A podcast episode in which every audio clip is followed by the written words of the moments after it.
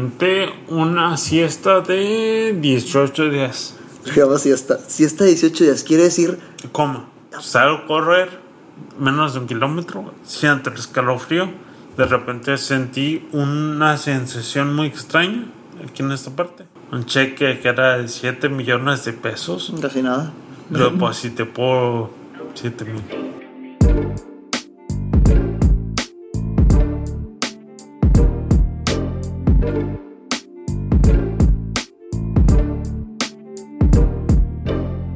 Una vez más, aquí estamos, Vendedor por Accidente. Un epi- episodio, eh, pues gran episodio, muy especial aquí con Josué.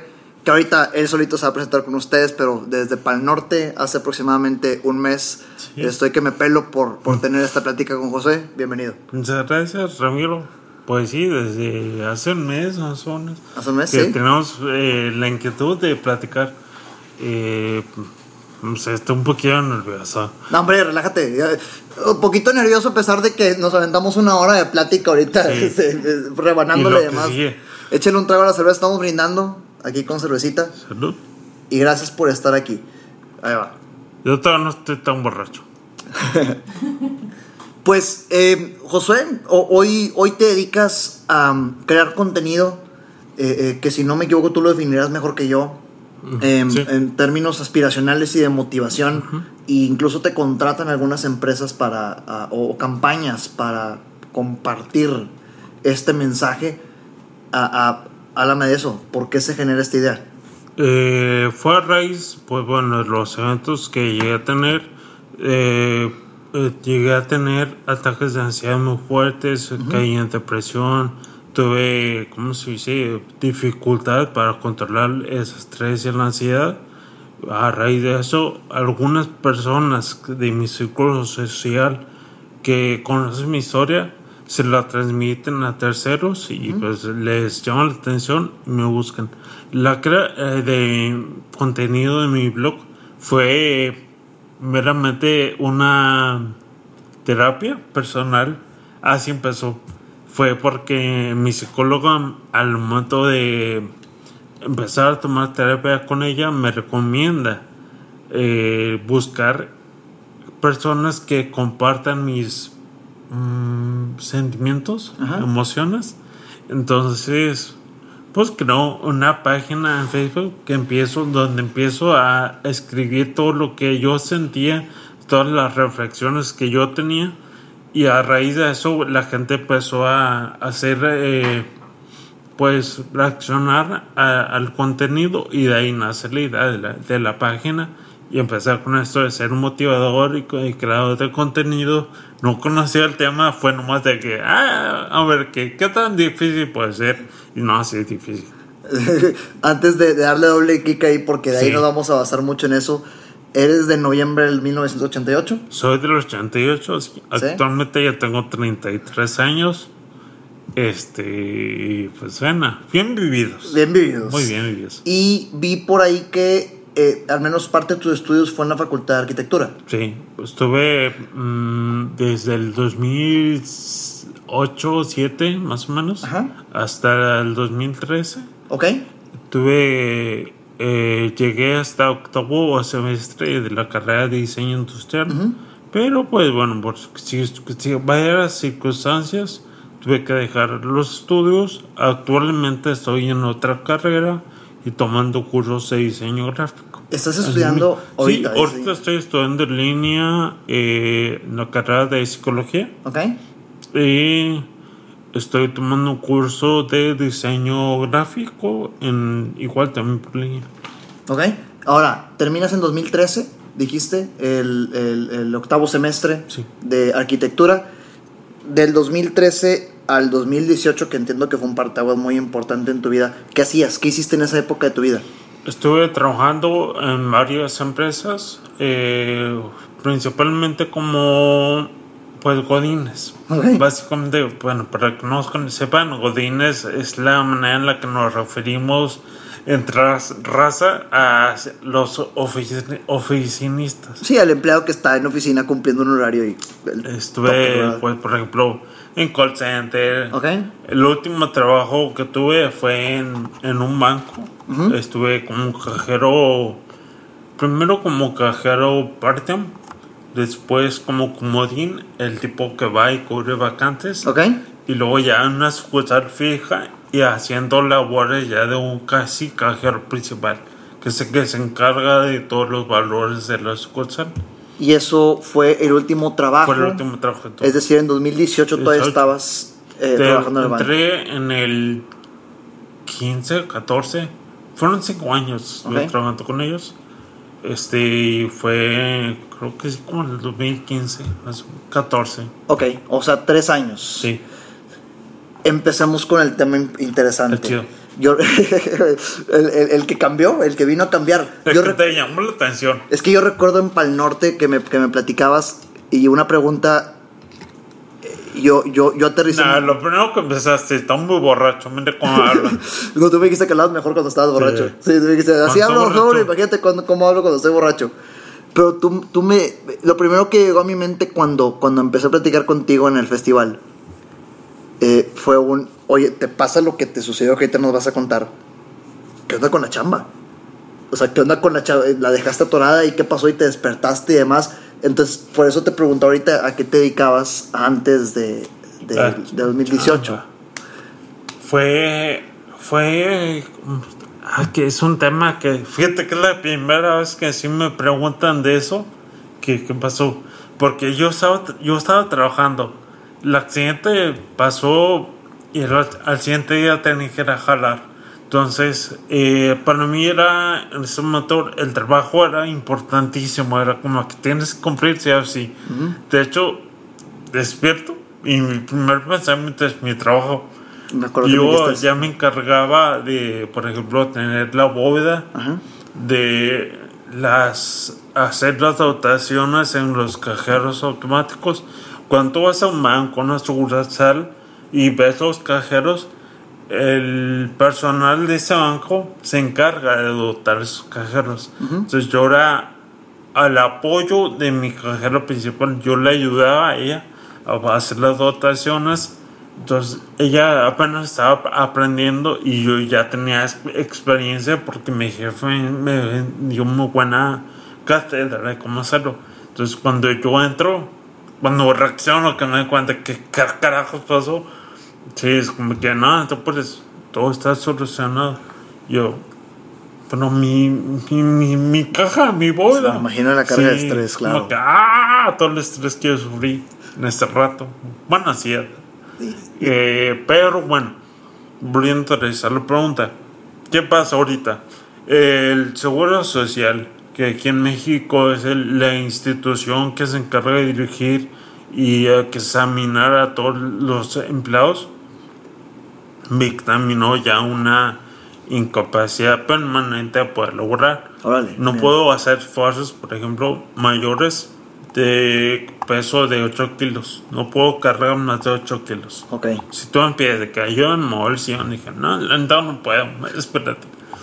O te, no sé, te apoyo con una patineta y te, digo, te doy indicaciones.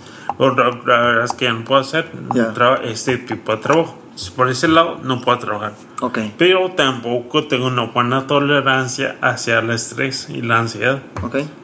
Cuando me pongo ansioso, me pongo a temblar. Por eso esta chica se dio cuenta. en, el, en el Pan Norte y por ahí viene toda la historia. Yo estaba temblando porque estaba muy emocionado. Y ya me dio pena. Dije, no, es que tuve un- una situación. Entonces, eh, este tipo de reacciones no es buena para una persona que va a estar en, eh, como empleado. Entonces, el seguro social me dictamina ya una pues incapacidad permanente. Se proporciona una pensión ya permanente de toda la vida. Eh, pero al momento de ser ya una persona a la que le van a pagar, legalmente no puede trabajar, no puede ser empleado en ninguna institución. Entonces realmente el banco no me corrió. El banco, ni yo, ni yo renuncié, ni el banco me corrió. simplemente por ley ya no puede trabajar. Pues, se llegó a una finalización de relación laboral, lo cual terminamos muy bien. La verdad es que me siguen respetando todos mis beneficios de empleo. Todavía sigo registrado para ellos en el sistema como si yo fuera un empleado en cuestión de tarjetas de crédito, seguro, policía de seguro médico, eh, beneficios de préstamos, todo eso me lo respetan porque como terminé muy bien con ellos, mi relación cerró. De, de ahí fue como que la depresión de, oh, ya no voy a poder trabajar. Claro. Y ahora, pues, Claro, la pensión está muy, está muy bien, digo, te pagan sin hacer nada. claro. Porque Sí, no pues, puedes hacer nada por, por literalmente. invalidez, claro.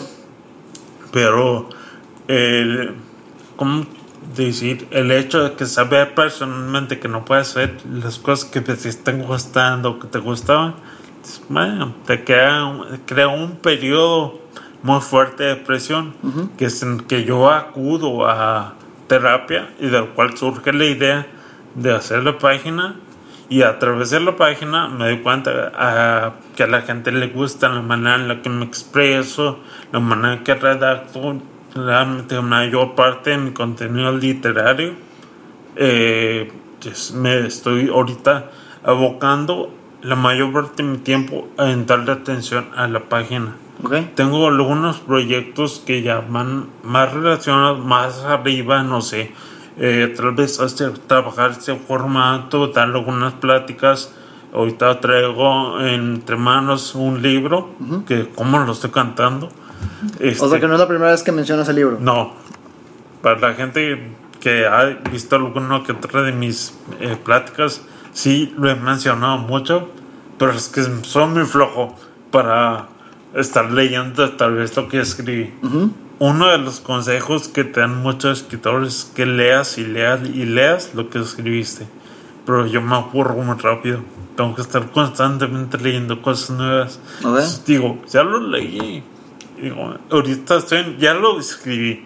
Ya lo tengo todo escrito. Solamente tengo que eh, revisarlo Ok. ver que como eran eh, la primera vez que yo empezaba a trabajar de esto en formato de escritura este no tenía experiencia ahorita ya me siento un poquito- poco con más experiencia en el en la redacción sin realizar sintaxis incluso ya le doy consejos a unos a uno que otro que me llega a preguntar pero, pues si lo leo, digo, bueno, manches, está físimo. ¿Por qué escribí esto? Pues ahorita ya estoy en la fase donde estoy revisando, limpiando, quitando frases, haciendo más entendible la sintaxis. Ajá. Pero sí es muy tedioso. ¿Y de qué se va a tratar el libro? Realmente es todo el aprendizaje que he tenido en este tiempo. Quiero, estoy con dos. Ese uno es el complemento del otro. Uno es toda mi historia, contada en mis, le- en mis, en mis palabras, todo lo que me ocurrió. Y el otro es todo el aprendizaje que tuve durante este periodo. Eh, ahorita llevo apenas ¿qué? cuatro años, casi. Pues cuatro 2018 años para acá, sí. desde agosto del 2018 para acá, en agosto cumplo cuatro años y eh, pues realmente darme cuenta he evolucionado mucho en mi forma de pensar. Lo que estoy haciendo ahorita es ir cambiando todo, digo, ir este, plasmando todas estas reflexiones en la página y irlas presentando. Los libros, pues quiero más o menos que sean similares en cuestión de ir, ir presentando a la gente. En el momento que yo estoy más crítico, busqué información, apoyo para poder salir adelante de todo lo que estaba sintiendo. Lamentablemente muy poca gente ha sobrevivido a lo que yo pasé. Hagamos un paréntesis ahí porque has- ya diste mucho contexto y referencia que a, lo, que, lo que aconteció y lo que pasó y demás. Adelántame un poco de lo del libro. Que, eh, cuéntame, cuéntame qué pasó. O sea, estamos en agosto del 2018. Pareciera ser un mes normal. Entiendo que la camioneta que compraste era importante para ti. Sí. Este, y de un día a otro te accidentas. Este, ¿cómo sucedió todo eso? ¿Quieres que ya toque el tema lleno de lo que me pasó? Empezamos por ahí porque eh, vamos a seguir platicando Bueno. ahorita del, del- del libro y demás. El, el día que fue el 26, domingo 26 de agosto del 2018, salgo a correr como lo hacía todos los días desde hace como un año. o sea, tenías ya el hábito de correr. Yo te- ya era una persona que podía correr 6 kilómetros seguidos. Mi tiempo era 6 kilómetros en 27 minutos. Es un, buen, es un buen tiempo. muy buen tiempo. Sí, claro. Pero ese fue el detalle. Hice ejercicio de más. De manera, mm, digamos que sin una correcta este, asesoría Ajá. de un profesional. Me aventé loco. Hacer ejercicio es lo que yo pensaba. Y ejercicio además significa que corrías y te desgastabas mucho Sí. corriendo. Lo que pasa es que, por ejemplo, al ritmo de vida que llevaba, yo no dormía bien, ni me alimentaba de manera correcta. Tomaba muchas este, bebidas energéticas, deliciosas, pero sí, hacer- usarlas de más es malo. Claro. Como todos los excesos. Eh, no dormía de manera correcta, digo, no me alimentaba, tenía muchos conflictos personales, sociales, eh, familiares, personales. Entonces todo esto fue haciendo, incrementando mis niveles de ansiedad, mi estrés, y que fue el día 26 de agosto. Digo, salgo a correr como lo hacía normalmente y al menos de un kilómetro empiezo a tener una sensación muy extraña. Me recuerdo que tuve un malestar general. Fue como un escalofrío muy fuerte. Y A menos del kilómetro. dijiste. Siendo, todavía no completado un kilómetro. Y habías calentado el protocolo normal. O sea, empezaste. Caminar un, tiemp- un periodo, hacer estiramientos y empezar a correr. Realmente no corría, trotaba. Pero eh, parte- el último kilómetro sí le daba con todo. Entonces, eh, muy, motivado porque tengo- tenía una muy mala racha en este periodo. Hice uno de los eh, situaciones más fuertes que enfrenté fue que en el banco deposité un cheque mal. Un cheque que era de 7 millones de pesos. Casi nada. Lo deposité por 7 mil. Había una diferencia mayor de 6 millones de pesos, los cuales me estaban cobrando a mí porque yo fui el principal error. Hay varias instancias que se encargan de revisar, pero el principal fui yo. Eh, La empresa dijo, él se equivocó y im- implementan una demanda. Y, pero ¿cómo estuvo eso? ¿Le depositaste una empresa, a una Sí, persona? o tú una- le vas a depositar a alguna de las personas del staff.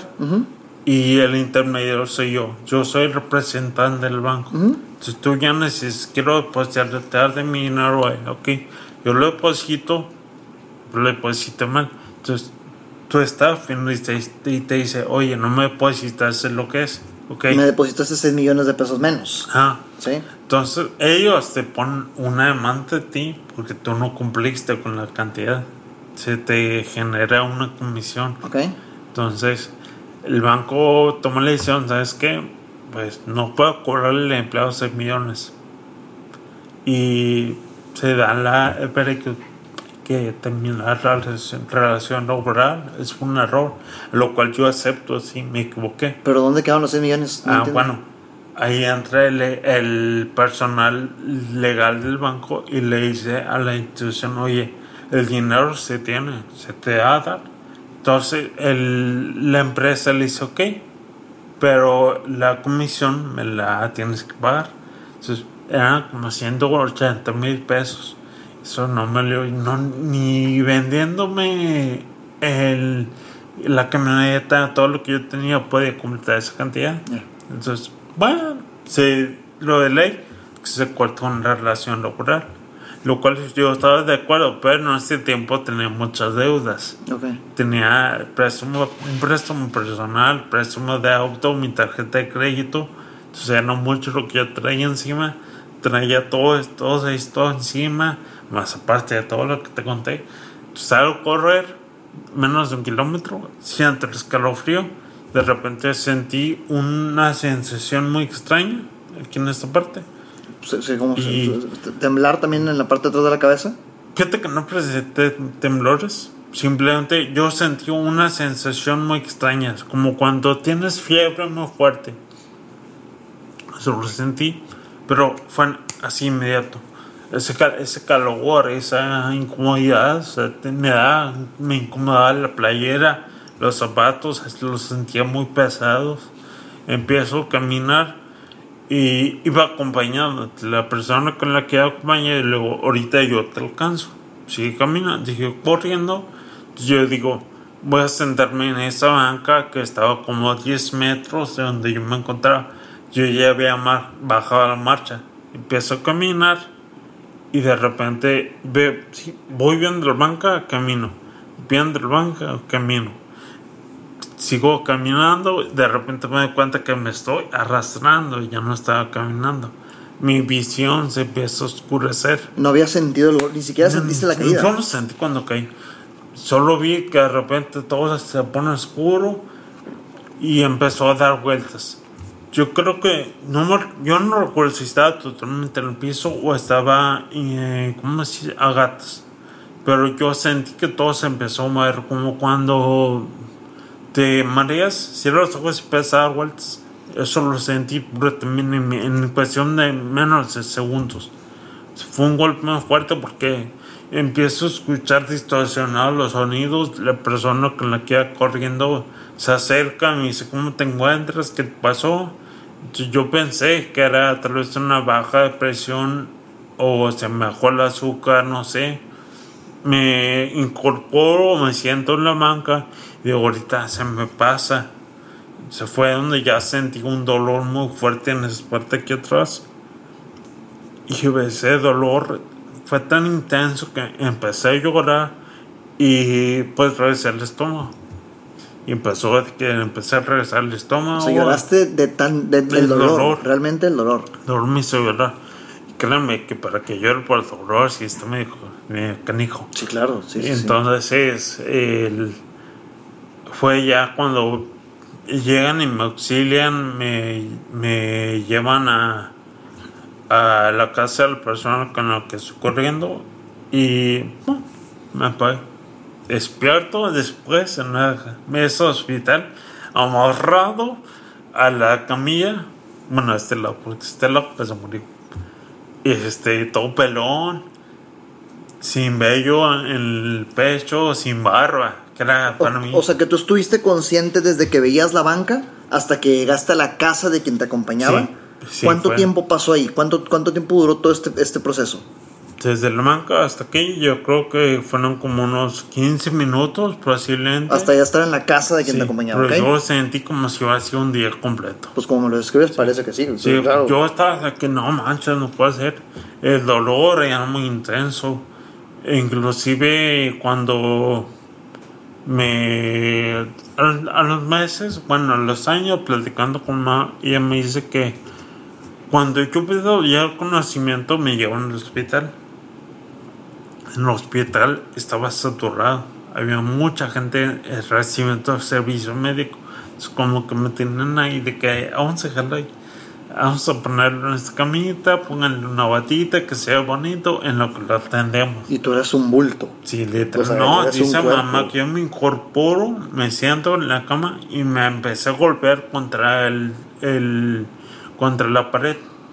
Empiezo a estrellar la cabeza contra la pared porque dicen que me dolía mucho la cabeza. El dolor era tan intenso que en mi mente lo único que quería era, pues no sé, tal vez reventar la cabeza. Pero despierto, pero inconsciente, porque no te acuerdas. Yo nunca. Ok. Y este, pero dicen que estaba, pues no consciente, o sea, reaccionando despierto, como, como sonámbulo. Claro, ok. Entonces, es lo que estaba haciendo. Realmente yo no recuerdo nada de, de eso.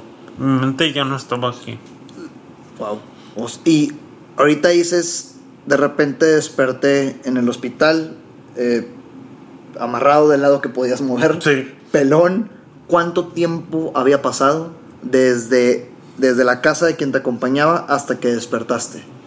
Mira, me aventé una siesta de 18 días. Se llama siesta. Siesta de 18 días. Quiere decir, Coma. ¿A partir, ¿a partir de cuándo fue el coma? O sea, médicamente es a partir de que te desmayas y pierdes el conocimiento en la Es casa que esta. el coma me lo inducieron. Fue como inducido. Sí, porque como estaba demasiado saturado, la cuestión fue que en rayo cerebral, que es la conexión de tu cabeza, de tu cerebro con la espina dorsal, por aquí pasan, digamos que mm, tres arterias, como ejemplo, que son las que surten de sangre a todo el cerebro.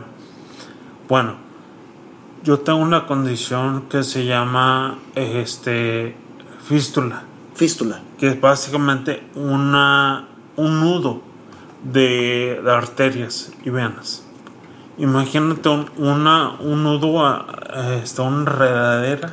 ¿Y esta enredadera fue la que ocasionó todo el desorden? ¿O Sí, se porque, ocasionó o por.? ah, como yo tenía toda esta alza de, de, de estrés y ansiedad, se genera una alta, alta de presión, car- eh, presión sanguínea y fue donde pues, se reventaron las, las arterias. Entonces, esta fístula es el con nombre correcto.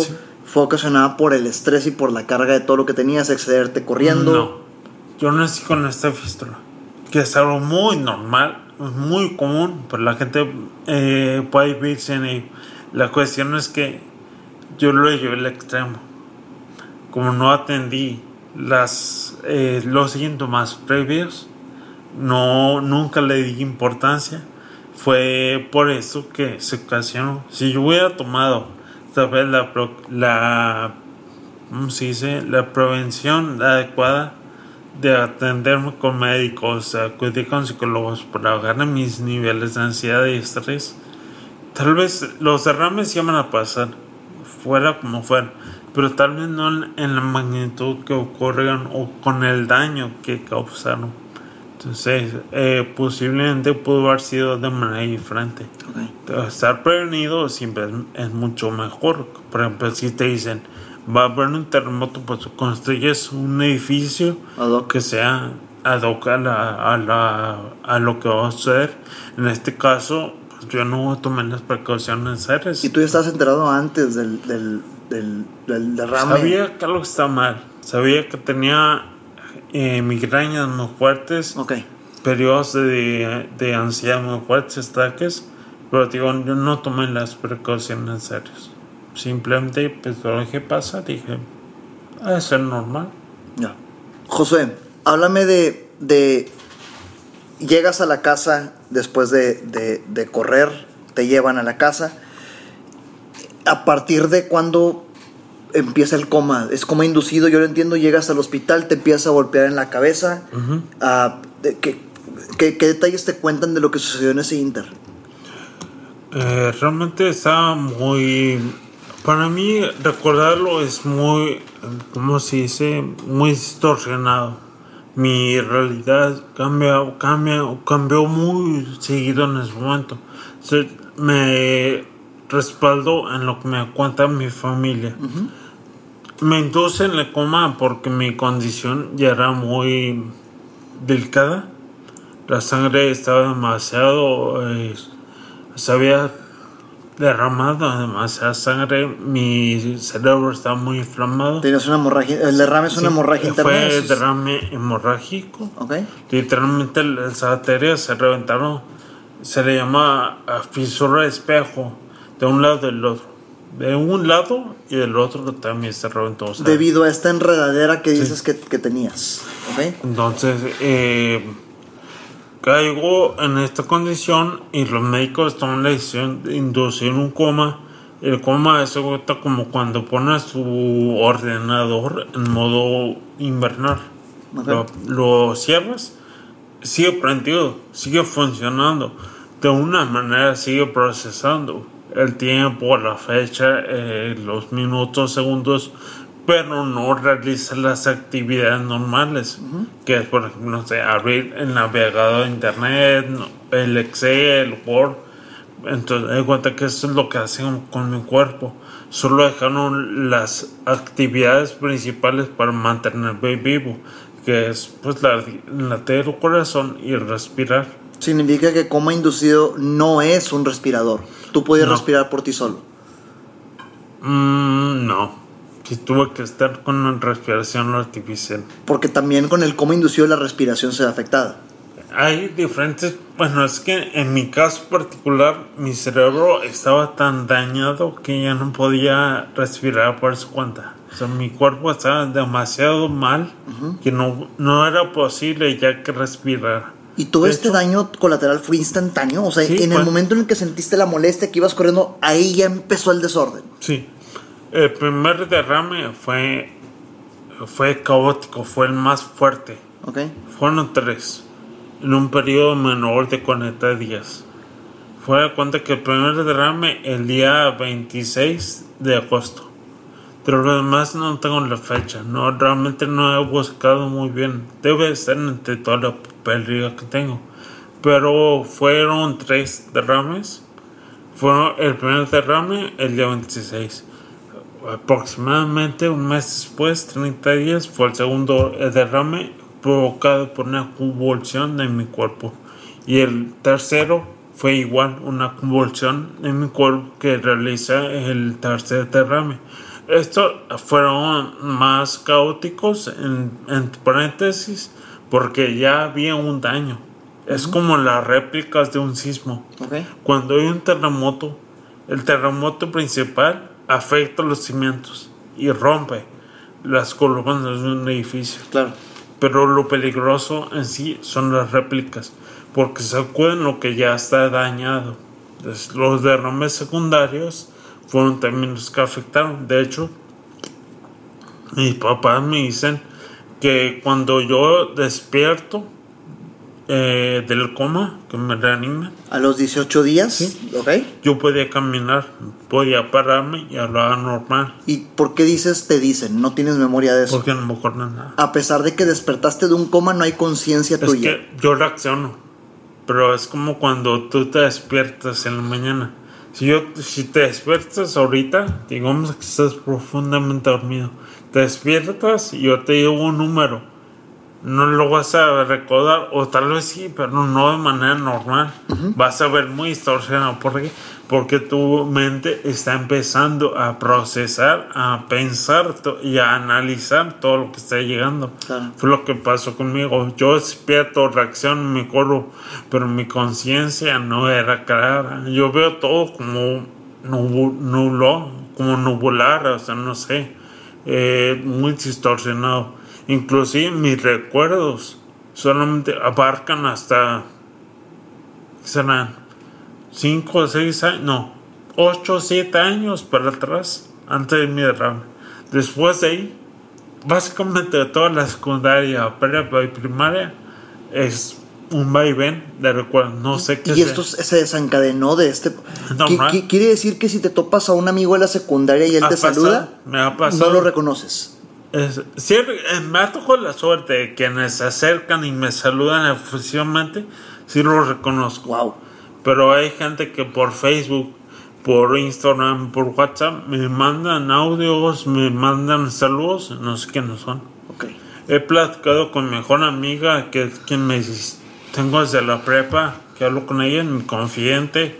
Ella se sabe de pies a cabeza en mi vida y yo estaba, eh, digamos que muy seguro de haber andado con un muchacho en la prepa. Yo le platico de que no, es cuando yo estaba en la prepa, que ando- cuando andaba con tal chava, y él me dice, nunca anduviste con ella. Digo, no, yo recuerdo haber andado con ella.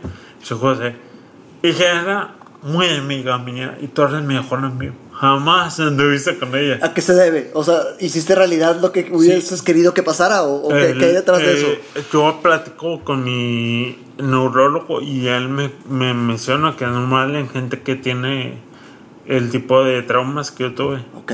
Es totalmente normal. De hecho, hay una situación mucho más, más divertida.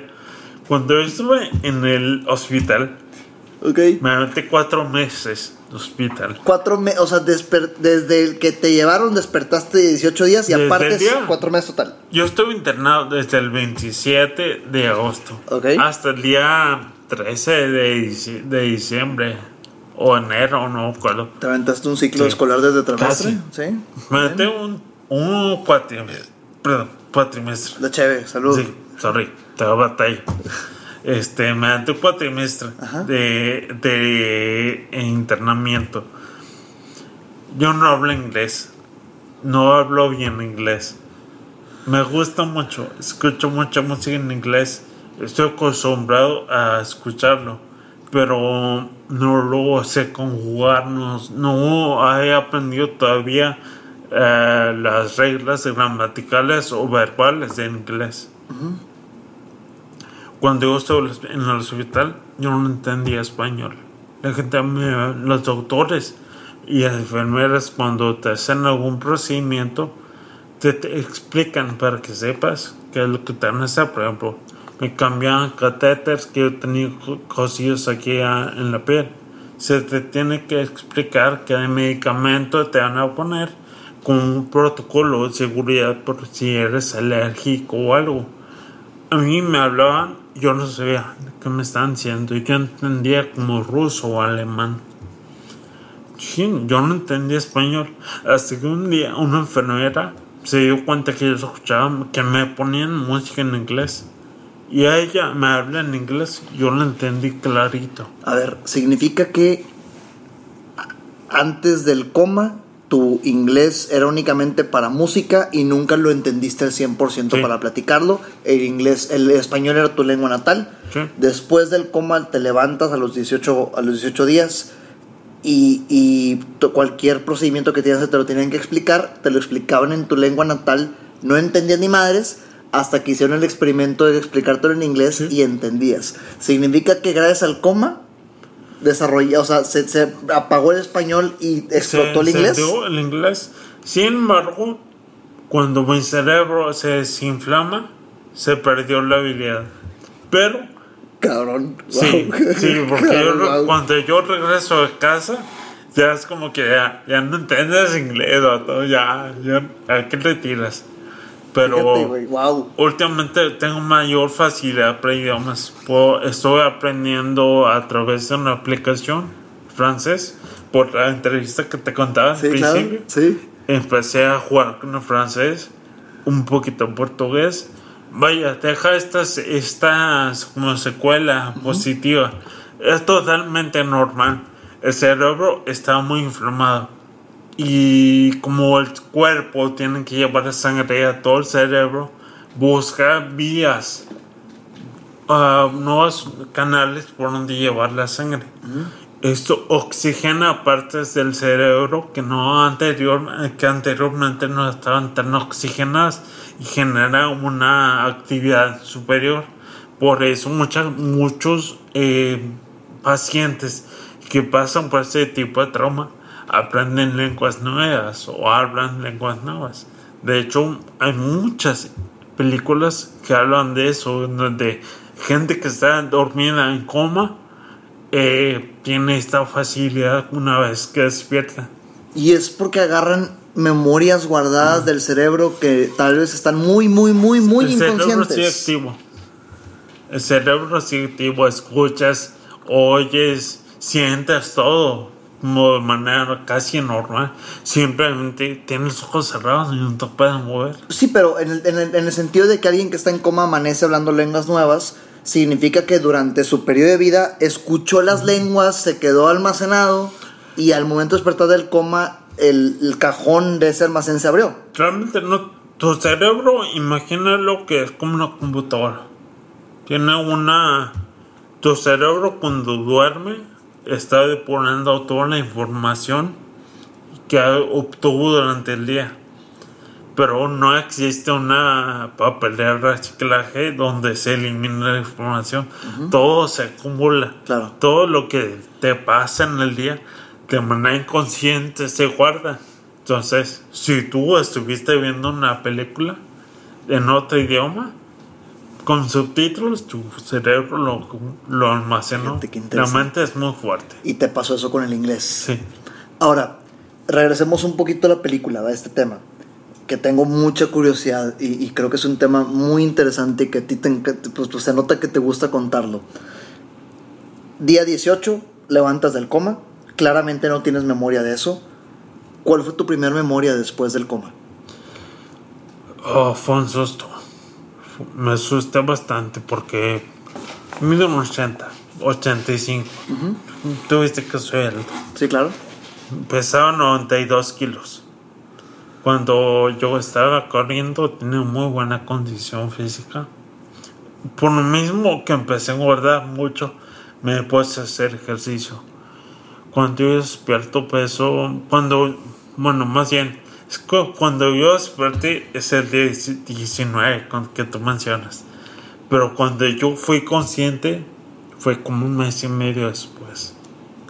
Es decir, no tienes tú guardado lo que pasó desde el día 19 como- hasta el mes y medio. Son como um, flashback. Ok, flashback, sí, sí, sí, de repente flash, bueno, sí. como que ves la imagen, pero no está, no es consciente de lo que decía, no está consciente de lo que decía. Decía con incoherencias.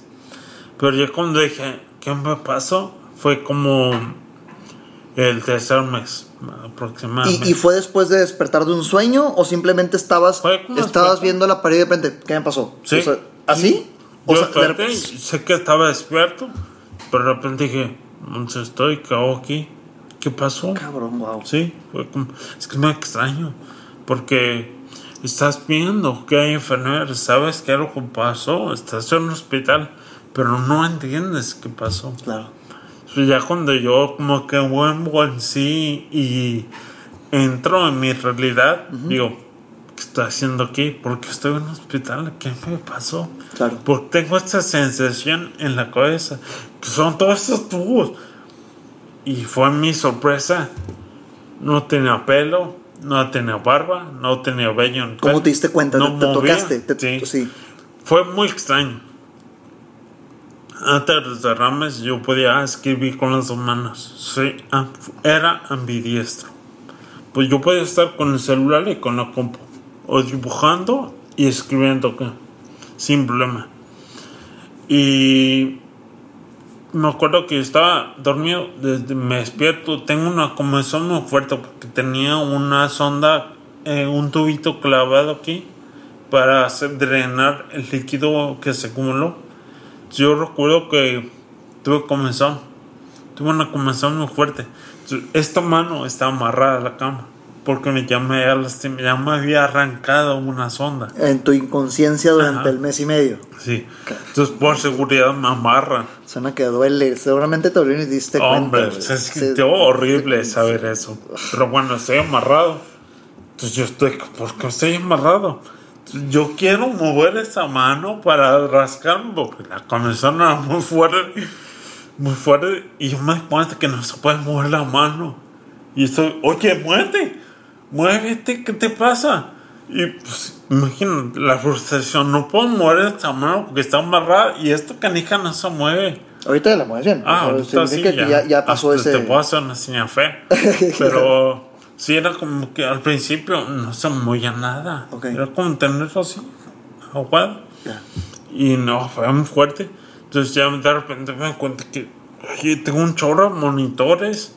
Tengo una sensación extraña aquí en la cabeza. Quiere decir que la comezón destapó tu primer recuerdo. la comezón fue lo que me hizo reaccionar de que... Wow. Ráscate. Wow. Y pues bueno, no, no me di cuenta en ese momento en sí de lo que había pasado, sino que me altero, me empezó a mover. Como las películas, Sí. te muestran eso en las películas. Viene claro. a mi mamá, porque pasa cuando era el tiempo, en el momento en que todavía la familia puede estar sola en la sala de espera. Los mismos enfermeros le hablan a mi familia para que pasen a calmarme. Este, entre mamá me relajan un poquito. Y a pronto que me pasó, me dice, tuviste un sangrado. ¿Qué tipo de sangrado? En la cabeza, derrame. Sí. Dijo, más uno. Porque neta, con uno y eso así. Me dice, no, fueron tres. O sea que tú de volada ya sentiste que habían sido tres. La verdad es que lo que experimenté en el coma reafirmó muchas cosas. ¿A qué te refieres? Cuando estaba en el coma, Ramiro, eh, yo sabía que algo me había pasado. Tuve un acercamiento con, al- con una persona en mi pasado. Mi abuelo falleció hace un año antes de yo tener el derrame.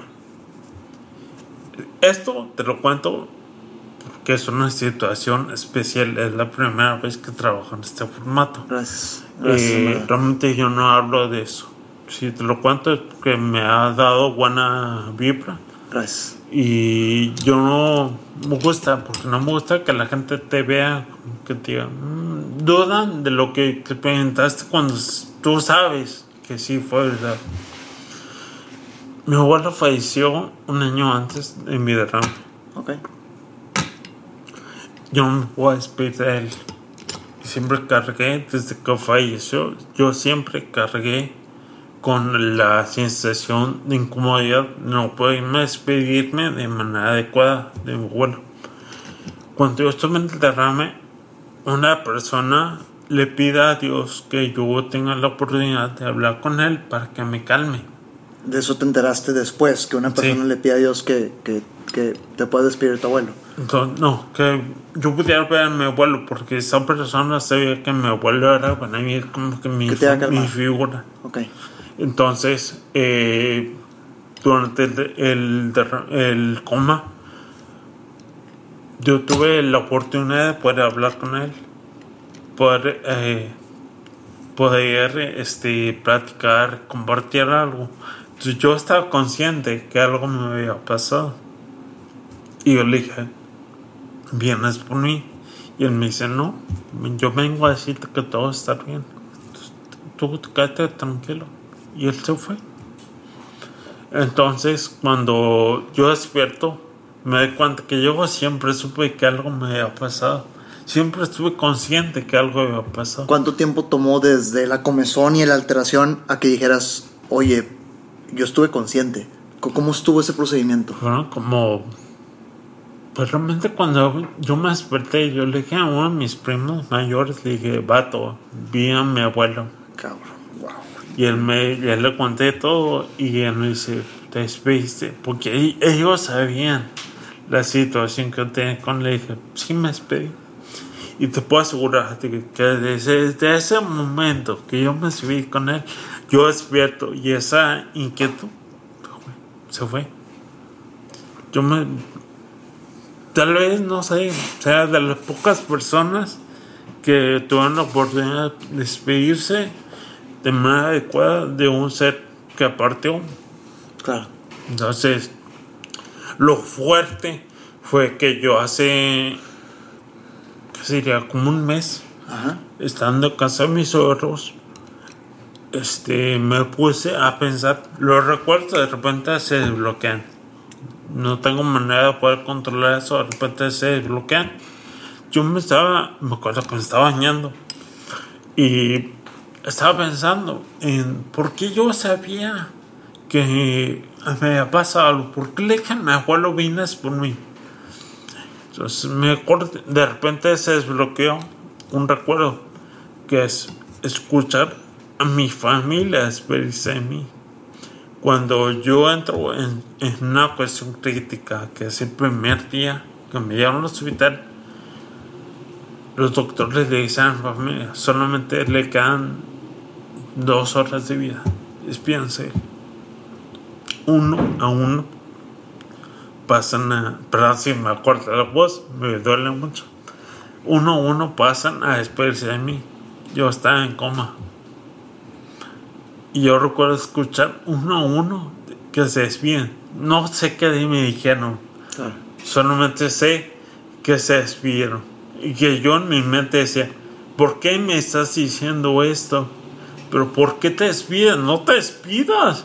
O sea, yo aquí estoy, te estoy oyendo. Entonces, esto como que genera una conciencia al momento que yo, yo veo a mi abuelo y me dice, pues, ¿estás bien? Por eso yo lo pregunto, piensas por ello, porque ya estaba consciente que algo estaba pasando.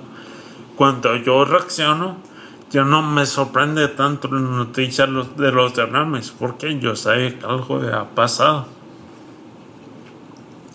Por eso mi, digamos que mm, mi madurez fue muy tranquila al tomar la noticia que supuestamente iba a haberme alterado mucho.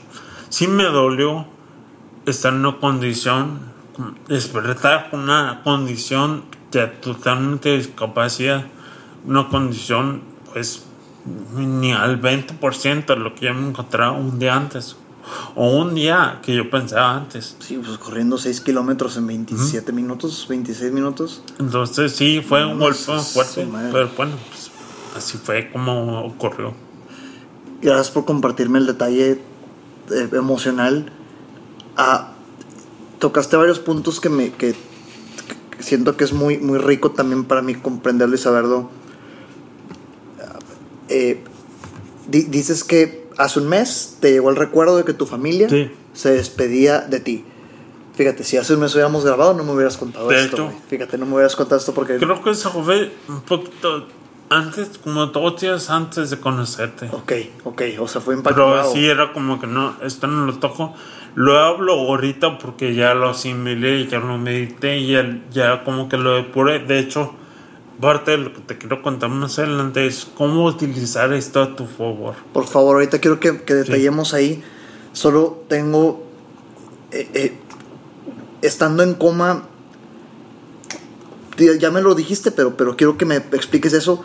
Estando en coma, ¿escuchas lo que te dicen? ¿Sientes? Eh, en las películas te lo muestran mm, mucho de que mueve un dedo si estás o, o, llega llega llega alguien que significa mucho para ti y mueves el dedo eh, ¿cómo, te tocó vivir a ti ese proceso?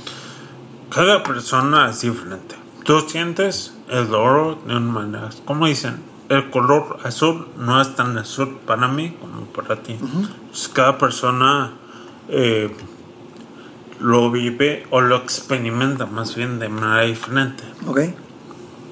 En mi caso, yo he tenido la ventaja a través de mi blog de a platicar, de platicar más bien con personas que han pasado por estas situaciones.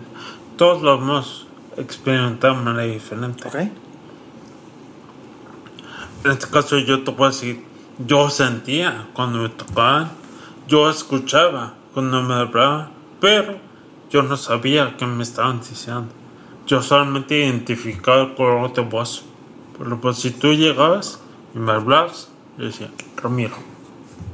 Llegaba mamá y me hablaba, mamá, papá, papá, Jacob, hermano, Jacob, Erika, Karen, que son mis hermanos, okay. identificado. Incluso amigos, Artania, que es mi mejor amiga, Jorge, Alejandro, Daniel. Pero, ¿qué me decían? No, no era capaz de distinguir qué decían. O sea, era tan primitivo el, como la voz. la voz es la que te genera el... Como los bebés. Sí. Imagínate que mi proceso fue exactamente lo mismo distinguir solamente lo primario, empezar otra vez de cero.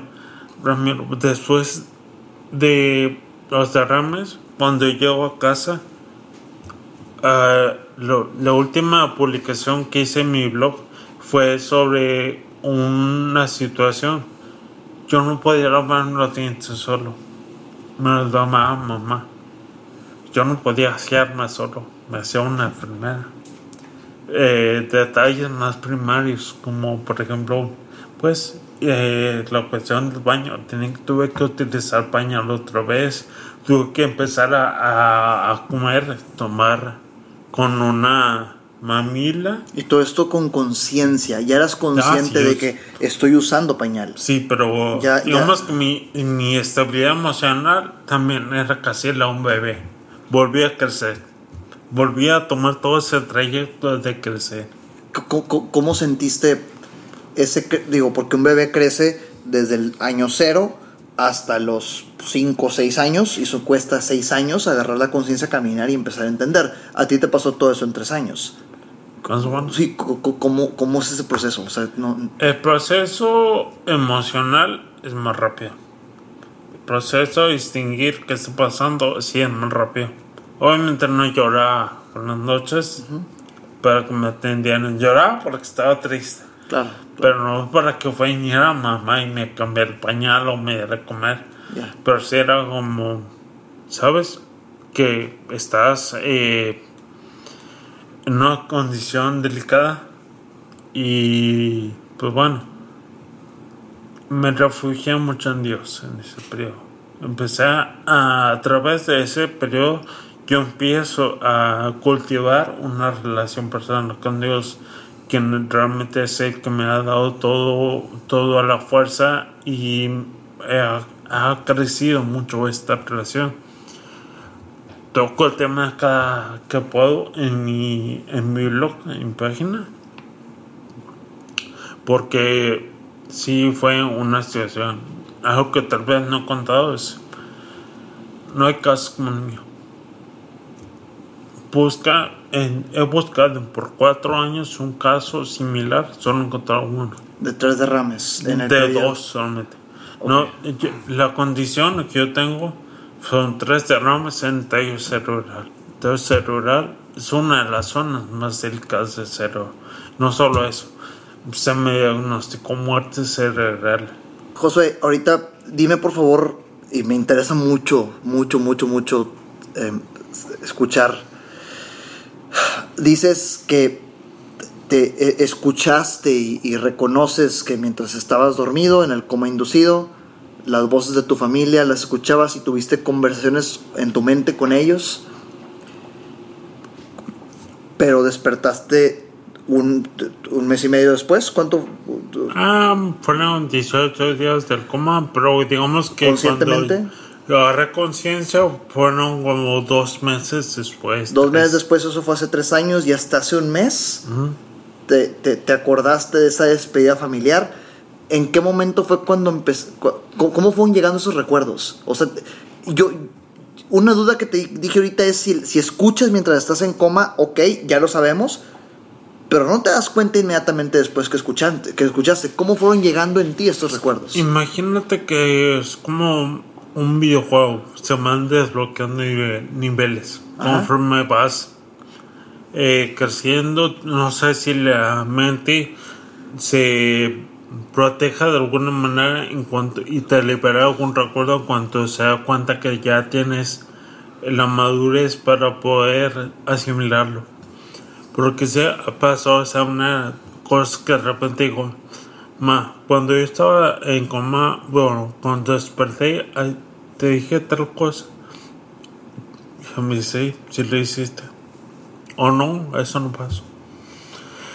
Llegué en un, a un periodo en el que alucinaba cosas después del, de cuando yo me encontraba en casa. ¿Alucinabas cosas en el presente o alucinabas cosas que habían pasado? ¿Cómo? Las dos.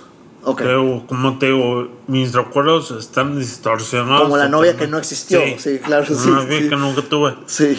O un amigo que yo puedo jurar al día de hoy que platiqué con él en la cama donde yo estaba y él en el sillón y que él mismo me dijo jamás te fui a ver a tu casa y yo tengo la certeza de que él estuvo sentado conmigo ¿A qué, a qué- a qué crees que se deba? ¿Será, los rec- ¿Será la memoria que quisiste tener? ¿Que, que lo que hubieras El- deseado tú que pasara? El disparo emocional era muy fuerte. El cerebro estaba demasiado inflamado. Se estaba desinflamando. Vaya, el cerebro estaba en crisis. Y el poder acomodar tu, tu cerebro, mi cerebro no reaccionaba de manera normal. Imagínate, estuve más de 12 horas sin el flujo normal de sangre en mi cerebro. Hubo un daño. Claro. Es muy evidente el día de hoy el daño que hay.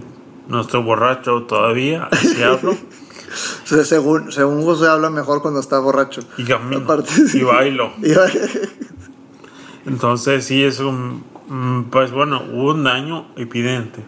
Es muy evidente y es posterior al accidente también hubo un retroceso emocional muy fuerte porque como yo te mencionaba volví básicamente a nacer claro. Te dije, se me diagnosticó muerte cerebral, se me declaró con muerte cerebral. ¿Qué pasó para que la muerte cerebral diagnosticada no sucediera? ¿Cuál fue el No saben, milagro? O no sea, saben, ese es el milagro, que no saben. no hay sea, explicación médica. Vaya, no siquiera hay explicación médica para que yo esté vivo ahorita. Se supone que una persona que ha pasado por tres derrames en caída cerebral debe estar muerta. Porque no hay sobrevivientes. Solamente una a dos derrames. Y afortunadamente está en esta ciudad. En Monterrey. En, ya vive en San Nicolás. Es ¿Y- una chica. ¿Y la conoces? Sí. No en vivo. Fue es seguidora de mi contenido. Ok. Y habló conmigo. ¿Y, y, y puede mantener una conversación contigo? O Sí, sea, eh, he platicado con ella muy bien. Ok. Sin embargo, he seguido buscando y no, en cuatro años no he encontrado nadie que haya subido a tres. Al día de hoy no se ha encontrado nadie uno. que haya aguantado tres derrames cerebrales. Entonces, en, en palabras y confirmación de mis doctores, que afortunadamente son los de los mejores del país, no hay un sobreviviente de tres derrames en los últimos 25 años que haya sido registrado. Soy el primero en 25 años. Y cuando dicen registrado es porque ellos tienen un historial médico del mundo.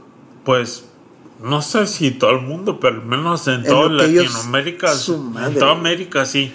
Soy. Y Pues por que lo que no, veo, bien, bien. también en Europa, por las entrevistas que he tenido, allá no hay gente que tampoco hay que ella subido tres.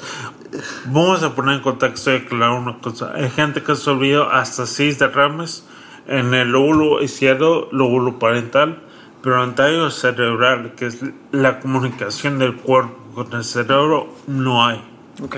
La muerte cerebral, cuando se diagnostica, porque ya no hay actividad cerebral. Cerebro está apagado en su totalidad.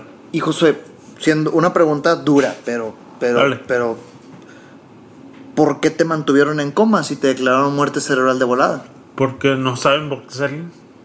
Pero a lo que voy es, ¿a los cuántos, al cuánto tiempo dijiste que te declararon muerte cerebral? Bueno, esta muerte cerebral tienen para declararlo, los doctores utilizan una escala. Ok. Había un 30% de actividad cerebral en una zona de mi cerebro. Ok. O sea, tu cerebro se compone de varias zonas. Vamos que si hacemos un cálculo simple, divides mitad y mitad. 50% del lado izquierdo, 50% del lado derecho. Bien, bien. Bueno, yo solamente tenía un 30% de actividad cerebral en el lado de izquierdo. Ahí fue cuando dijeron, despídanse. Y Hay un fan de despianse, ¿Cuánto tiempo llevabas en coma? menos de un día. Menos de un día. Ok. ¿Qué fue lo que ocasionó que dijeran, manténganlo en coma todavía, todavía hay esperanza? Porque mi doctor, en el cirujano o en el neurólogo que atiende mi caso, es- fue muy optimista con mi condición. Él vio la. Pues vio a mis padres, vio a mis hermanos y mis amigos y dijo: Es una persona que necesitamos, entre comillas. Tiene dos ventajas: es joven y es fuerte. ¿Cuántos años tenías? En ese 29. 29. Es mi edad, güey, no mames. Ay, cabrón. No, pero vaya, mi caso es uno en millones. Ay, güey. O sea, para que te es más fácil que te saques la lotería a que te pase lo que me pasó. En verdad. Sí. Vaya, en palabras de mi médico, que son los mejores médicos de todo México, él dice que es un milagro. No, Es un es. doctor con doctorados. Digo, ¿para qué lo digas significa que no encuentra lógica en lo que pasó, güey? Tengo Wow. un grupo de aproximadamente 6 a 7 doctores. Todos ellos no pensaban que pasara la noche y pasé 72 horas. Después le dijeron a mi familia, solo me que dormir una semana. Y pasé la semana, un mes, Bien. pasé un mes, cuatro meses, salí al hospital. Todavía cuando llego a casa, los médicos le dicen a mi mamá, no haga ilusiones, posiblemente vaya a fallecer. Solo háganle la vida feliz. Tú ya estabas consciente cuando Cuatro pasó años. eso. Salud, salud, salud por eso. Salud. Salud. En verdad, salud. Gracias por comportarme todo esto. Tenías mi edad. Tenías- eso me está causando mucho, mucho golpe fuerte. No mames. Está como que un Sí, poquito sí. de molestar. Pero vaya, Wow. eh, Wow. Mira, todavía cuando los médicos aceptan que, bueno, pues ya tiene un año, no va a salir de la cama. Ellos pensaban que iba a ser un vegetal toda mi vida. Es que un blog. Uso mi, mi única mano que sirve que le hiciera, que sirve bien, porque las dos bases funcionan bien. Y escribo un blog. Utilizo un celular y ya escribí mi primer libro. Y hoy, man- hoy manejas. Hoy Manejo. Hoy manejas. Hablo y estoy empezando a combinar. Cuando decían, decían que yo iba a estar en cama. Bien.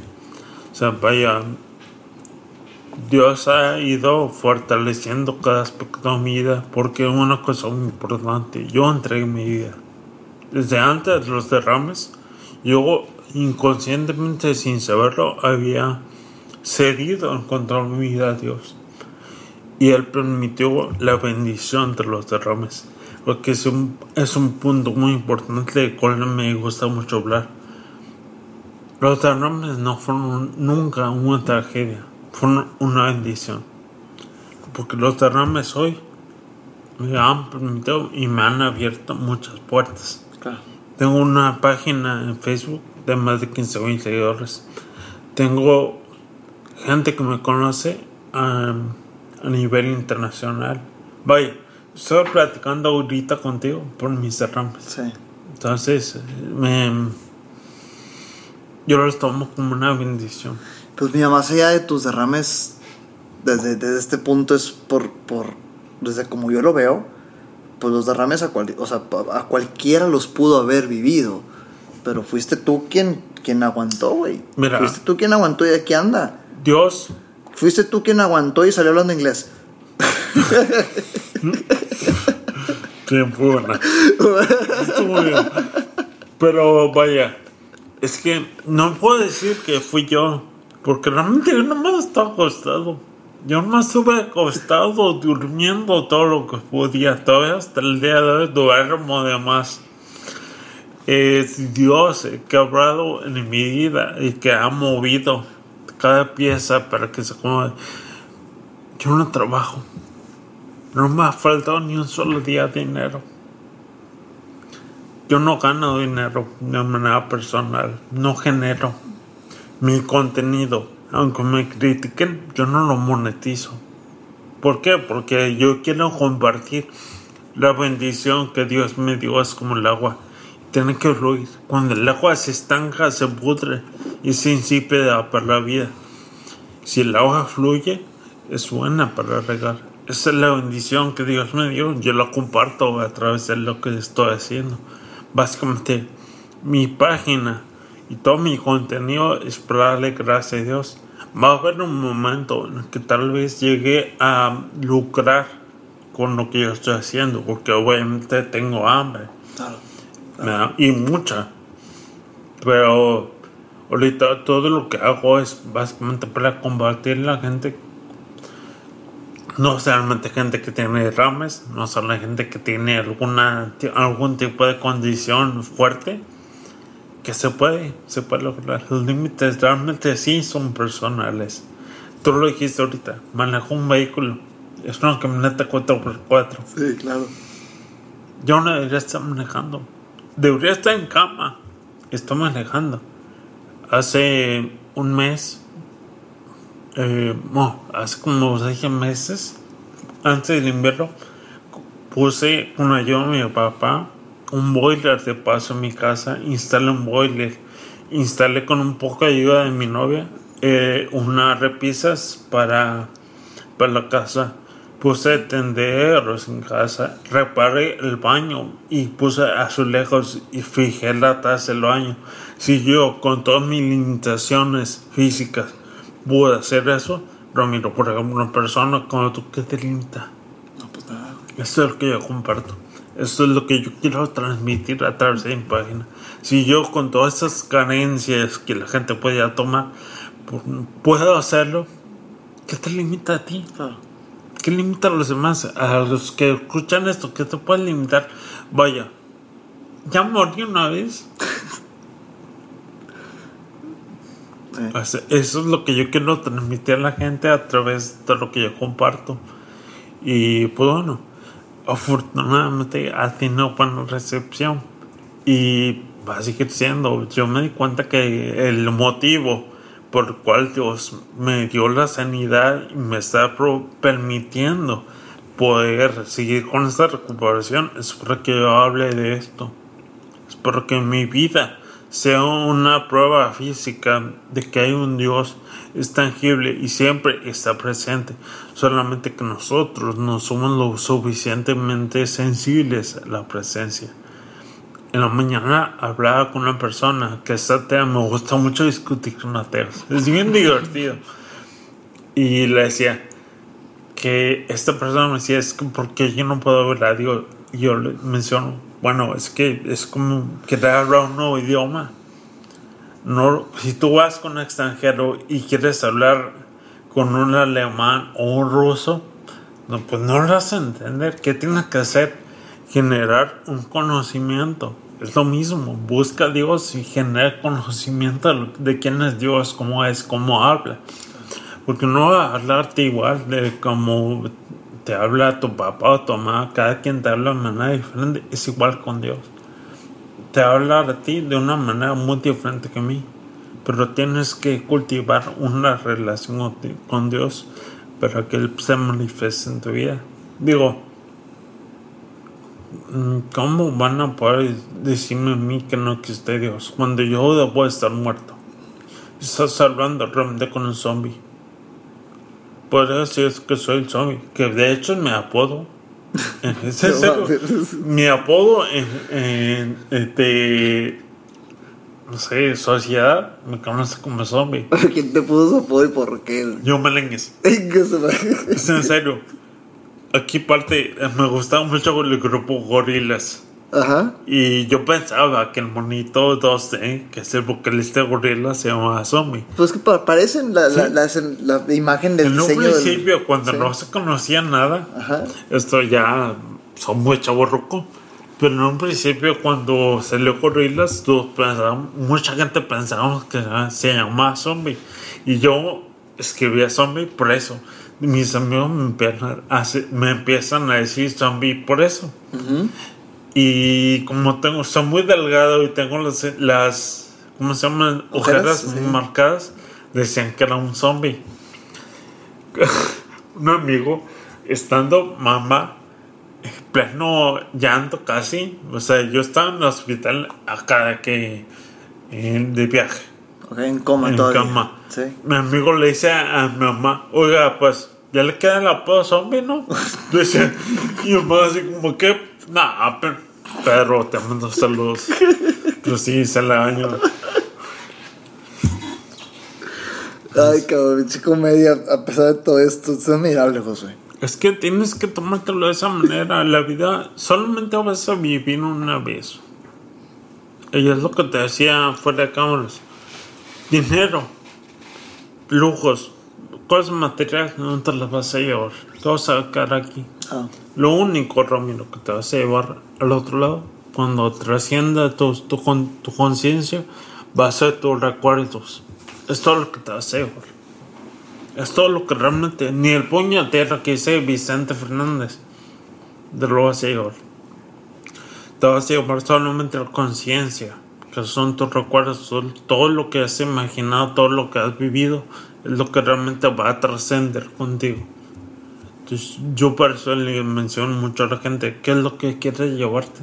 ¿Qué es lo que si tú decides llevarte? ¿Qué es lo que piensas? ¿A qué le vas a, a qué le vas a dar mayor importancia? Desde que yo desperté y que fui consciente de esto, valoro más los tiempos con mi familia. Evito discutir con mi familia. Obviamente si hay discusiones, no soy un ángel ni un ser de luz creo. Este, evito pues discutir con ellos, platico lo más puedo, trato de guardar todos esos sentimientos. Y cuando me siento mal, cuando estoy más deprimido, es cuando abro mi, mi baúl de recuerdos y saco todos los sentimientos positivos que he acumulado hasta ahorita. Mi vida pasada antes de los derrames ya no existe. Ese Josué se murió el día 26 de agosto del 2018. Josué, el Josué que, realmente existe ahora es que salió del, del hospital. Mi vida realmente empieza desde ahí en adelante. Todo lo demás es como un sueño. Porque de aquí, desde que yo salí al hospital, eh, fue cuando yo empecé realmente a disfrutar mi vida. ¿Y si recuerdas Uy, sí. eh, al Josué antes? en- ahorita me dijiste que siete años, ¿no? Siete años antes Sí. del derrame, ¿lo recuerdas? Y si notas una diferencia en, en- en el Josué hoy 2022 al Josué 2015, Josué 2016. Mm, sí recuerdo cómo era, pero como te digo, hay muchas cosas que inclusive de repente digo, "Ah, cuando fui, nunca fuiste. No. Es que cuando nos juntamos, nunca nos juntamos. Es que le hablabas a ese pelado. Sí, pues, de ejemplo, eres la novia. Sí, ahorita lo que me dices de la, la novia esta que no, Este, que no fue tu novia. Sí. Incluso, um, pues ya trato de decir, bueno, pues hace como. ¿qué sería una semana o un mes. Me junté con unos amigos. Y son amigos de la infancia. Yo sé que y tengo fotos con ellos y los conozco. Me sé sus vidas casi al derecho otra vez. Y estaban platicándome de muchas cosas que pasaron durante mi adolescencia. Yo le decía a mi novia, estoy sorprendido porque la persona de la que hablan no soy yo. No conozco a ese Josué. Sé que existía un Josué que era muy lioso, muy rebelde, pero no hasta tal punto. No, pensé que no hablan de alguien que no conozco realmente y me sorprende el hecho de saber que soy yo. No comparto ideas con esa persona. Por eso digo, ese hombre, ese José realmente sí se murió. Y pues sí que sí recuerdo unas cosas, recuerdo, pero no recuerdo cómo pensaba. Claro. Ya la manera en la que yo pensaba, incluso hablando con una muy buena amiga, le decía, cuéntame qué te decía, porque realmente yo no, yo no recuerdo mucho de lo que yo hacía. Em, Ya esa persona pues desapareció. Pero existe esta persona que Dios permitió dejar, Dios permitió que generara, generara una conciencia diferente, que es a lo que yo estoy dedicado casi 100%. Co- Ahorita, yo, yo, entiendo que todo esto es por una serie de impactos fuertes que tuviste a partir del, del, del 2018, que es la fecha en la que sucede esto. Pero hay un impacto muy fuerte que dijiste ahorita. Eh, eh, y quiero preguntarte, ¿en algún momento te diste cuenta durante el coma o después del coma reflexionaste en que eh, estuviste muerto? O sea, se- ¿te sentiste, te sentiste ya del otro lado de la línea? O sea, ¿sí sentiste que estabas a punto de... ¿Cómo? ¿Cómo? ¿Cómo- cómo te- qué, qué viste? ¿Qué pensaste? ¿Qué imaginaste? ¿Qué soñaste? ¿Qué... Es una respuesta muy medio ambigua la que te puedo dar, pero es que no encontré una manera para expresarlo. ¿Cómo te explico? Lo que no hay aquí, pero sí hay allá. Lo viste, Sí. lo sentiste, Lo experimenta. Bien. No lo vi. Experimenta. mientras estabas dormido. Mis ojos están aquí. Mi corazón está aquí. Mi mente está aquí. Mi conciencia no está aquí.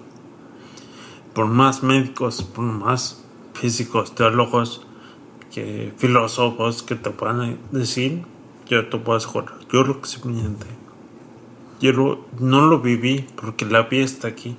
Lo que hay del otro lado es una existencia. Tu mente, tu conciencia trasciende.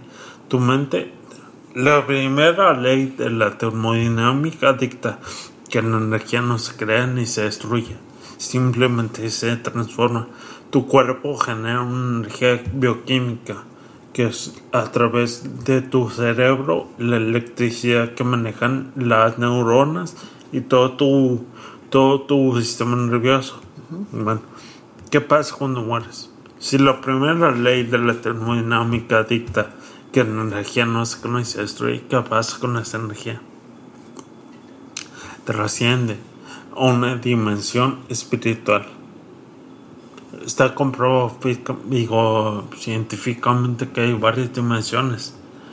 Yo le llamo la dimensión espiritual, como muchas otras personas. O sea que metafóricamente puedes decir que yo entiendo que físicamente no, pero si pisaste esta dimensión, estuviste, la No te experimentaste. puedo decir que lo pisé porque no era no es una dimensión física. o sea, desde ahí está mal dicho porque no Sí. es dimensión física. es como la avioneta. Saludos al Capi Andrés. eh. Los que está muy guapo. sí, fan, fan aquí se aventó el, el, Ya te sigo. el podcast del Capi que la avioneta está mal dicho. Avioneta está mal dicho. Pero, o sea, experimentaste. Obviamente no recuerdas en qué, en qué etapa del, del, del coma sucedió, pero sí experimentaste el, el, el- pues que no sé cómo, ni cómo llamarlo. o sea, no, no. La existencia es una existencia, tu mente existe, tu, condi- tu, tu conciencia existe. No, no hay que buscarle mucho, mucho sentido, simplemente trasciendes. No es una dimensión como esta, no es física, es otra diferente. De por sí, por ejemplo, solamente ves casi el, el 5% de la luz. La gama de luz que emite un sol, solamente tus ojos lo pueden ver el 5%. No puedes ver la luz siempre roja. Por eso utilizamos aparatos que nos muestran nuestra definición de luz. Por ejemplo, perros, víboras y gatos ven de una manera muy diferente, en otro espectro visión. Pues lo mismo con nosotros, solamente vemos en el torno del 5% de lo que podemos, de lo que hay a nuestro lado. Posiblemente estamos compartiendo una, un espacio, tiempo, con otras dimensiones, con ciertas dimensiones, pero no nos vamos a ver, porque solo vemos esto, que es nuestra dimensión. ¿Relacionas esta experimentación que tuviste, este experimento, esta experiencia que tuviste con, con el recuerdo de tu abuelo? Sí, O sea, ¿fue en ese momento? sí. Dios permitió que mi abuelo pudiera visitarme y calmarme, porque yo sabía que yo estaba en una condición crítica. Quiere decir que lo recuerdas no visual, porque pues visual implicaría que tal vez estás sentado en un lugar con tu abuelo que llega caminando, o sea, no lo experimentas, lo, lo, lo recuerdas como simplemente la esencia. Como un, como un sueño. Como tu sueño que tal te recordar, no sabes de qué color era la ropa que, que llevas, pero sabes que estás vestido. Es como, sabes, pero no lo puedes ver. Claro. Pero tienes la convicción de que lo sabes. Así es como yo lo experimenté. Está bien cabrón. Sí. Y el... Es por esto mismo que no me gusta mucho hablar del tema, porque tú eres una persona receptiva a la información, pero lamentablemente mucha gente no lo es. Y cuando uno lo expone, estás expuesto a las miradas de esa aprobación de esa gente. Sí, sí, la, la crítica típica. de- sí, entiendo, entiendo. Sí, el- por si tengo haters en mi página. ¿Por qué, te- por qué tienes haters? O sea, que Porque te- hay gente que así. odian, haters gonna hate, pero qué chingados odian, no mames. Pues que, que, no, wow. No sé, pues como. mm, vaya. mm, ah, me, me cohibí. Gracias por contarme esto. Gracias por contarme todo esto. Es la Realmente primera es- vez que lo cuento de manera tan abierta. Gracias por, por aprovechar el formato presencial, que también es la primera vez que es presencial, Sí. video podcast presencial, ya has tenido videoconferencias, pero es la primera vez presencial. Gracias. Josué, para, eh, para darle eh, conclusión a todo lo que, gracias por contarnos, a todo lo que nos has contado, me, me- me interesa puntualizar una cosa. ¿Cómo viviste este proceso de, la, ahorita lo mencionaste, la frustración y el desgaste emocional de saber que, que físicamente no podías hacer las mismas actividades que antes. Ah, esa es la- una pregunta muy difícil de contestar porque realmente fue un periodo muy fuerte de desequilibrio emocional. La frustración es muy fuerte. Como mencionas, de correr 6 kilómetros por día manejar un vehículo tú solo. Básicamente vivir ah, de una independiente. Al otro día no poder ni lavar los, los dientes, no poder comer ni asearte o hacer tus necesidades primarias. Es muy fuerte. Entonces, honestamente lo que yo te puedo decir es, se necesita terapia psicológica, la terapia es canasta básica. Aunque tú pienses que es la persona más fuerte emocionalmente, lo piensas, necesitas terapia. Ah. La, la man, tomarte la mano de Dios es, es mejor, la mejor inversión de tu tiempo Entregar tu vida no es ser un robot programado para obedecer a Dios. Es todo aspecto de tu vida entregarlo a Dios. Si, por ejemplo, si yo me podía lograr dar un paso, no era para un, paso para Josué, era un paso dedicado primeramente a Dios y luego a Josué. Si yo podía comer sopa con mi mano sin derramarla, no, no, no era un logro. Para Josué era para Dios y luego para mí. Eso es entregar tu vida. Y empezar a darte cuenta de que cada logro es un paso más a recuperarte. Un corredor no da un paso y corre toda la carrera una carrera se compone de millones, casi miles de, digo, perdón, de miles de pasos. Y cada paso cuenta, porque es un paso más cerca de la meta. Pues, volviendo otra vez al ejemplo, dejar tu vida atrás, enfocarte en el momento en que sales de tu situación más fuerte. Yo me di cuenta que el día que salió al hospital estaba en cama, no me podía mover, no podía comer por mi cuenta. Pero al mes ya estaba llamándome los dientes por, mi cuenta. Ya a los dos meses ya podía mínimo avisar que necesitaba ir al baño. A los tres meses tal vez ya podía ponerme en la playa yo solo. El darme cuenta de eso, de ese avance Sí, que fue avanzando paulatinamente. Es el que, en el que te tienes que enfocar. Lo malo ya lo sabes. Tus carencias, tus limitaciones ya las conoces, pero hay que hacerlas al lado. De nada te sirve invertir tiempo en algo que no te está ayudando. Invierte en lo que te sirve, en lo que te ayuda. Así es como yo empecé el proceso de recuperación tanto física como emocional, porque eso te ayuda a crear una seguridad de que está realmente dando, está funcionando todo el esfuerzo que estoy dando. Mira, ya puedo tomar agua con un vaso. Yo empecé primero con un vaso entrenador para bebé, porque no podía tomar. Era de Frozen, está muy chido. Eh, después utilicé un vaso del tipo deportivo, como estos de las bebidas tipo Gatorade o Powerade. Ok, sí, que tienen el, que tienen, pivote. Ajá. Sí. Después utilicé un vaso con popote. Después un vaso de plástico grande para poder sujetarlo. Hoy por hoy ya puedo tomar un vaso de vidrio, incluso una botella sin problema. Pero no se dio de un día a otro, se dio en una serie de, de, de situaciones en las que yo decidí hacerlo. Realmente, Ramiro, ser feliz es una decisión, no una meta.